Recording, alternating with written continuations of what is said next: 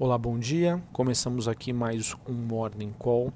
Nesta sexta-feira, dia 17 de maio, eu sou Felipe Vilegas. Olhando para o desempenho das principais bolsas internacionais, temos mais um dia aí de aversão ao risco que voltou ao mercado externo e se soma à tensão política que derrubou o Ibovespa para o patamar dos 90 mil pontos ontem e sustentou o câmbio acima dos R$ 4,00 pelo segundo dia.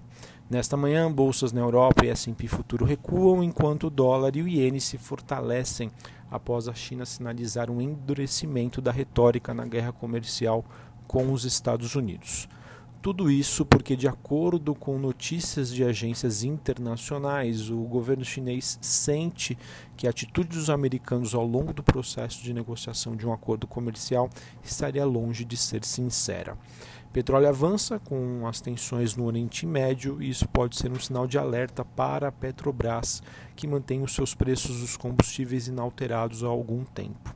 Minério de ferro disparou rumo a 100 dólares a tonelada seca com oferta apertada mas os metais em Londres recuam nesta manhã. Sobre o noticiário político, o mesmo segue desanimador para o investidor. Isso porque os jornais criticam a forma de governar de Bolsonaro e noticiam que líderes temem o agravamento da turbulência com a ameaça de novos protestos no final do mês. Além, claro, do enfraquecimento da economia e as investigações sobre o senador Flávio Bolsonaro, que tem negado todas as alegações de irregularidades. Em meio a dificuldades do, no Congresso, como votações de medidas provisórias, deputados já estariam propondo blindar a reforma da Previdência para trocar a tramitação sem precisar depender do governo. Bom, sobre a agenda fraca do dia, destaco dados antecedentes e o sentimento da Universidade de Michigan nos Estados Unidos às 11 horas da manhã.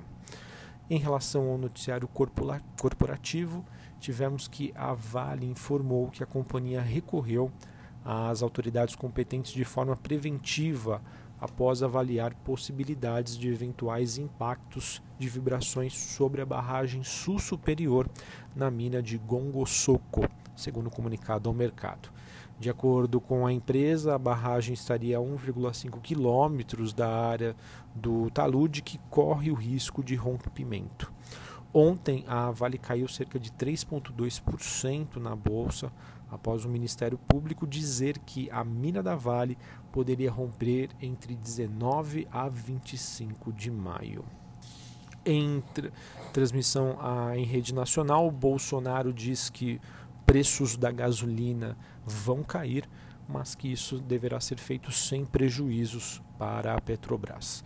BR Distribuidora começou a testar o cartão caminhoneiro na semana que vem e após o resultado fraco da Light, a mesma diz que deve focar em áreas possíveis do Rio de Janeiro para tentar reduzir as perdas com os furtos de energia. Grupo Ultrapar mantém a expectativa de melhora de resultados em 2019, isso porque, de acordo com o último balanço divulgado, acabou desanimando o investidor e já temos aí casas de análises rebaixando a recomendação para a empresa. Pois é, o mês de maio segue judiando do investidor, como tem feito há nove anos, e aquele sentimento de dúvida sobre o que fazer nessa hora acaba deixando o investidor bastante desanimado. Porém, a hora agora é de ter calma e aproveitar esses momentos para fazer novos aportes em empresas de qualidade, aumentando assim a sua posição, obviamente dentro das possibilidades e quando o mercado der algum sinal de estabilidade. Chega o Natal, mas não chega o mês de junho.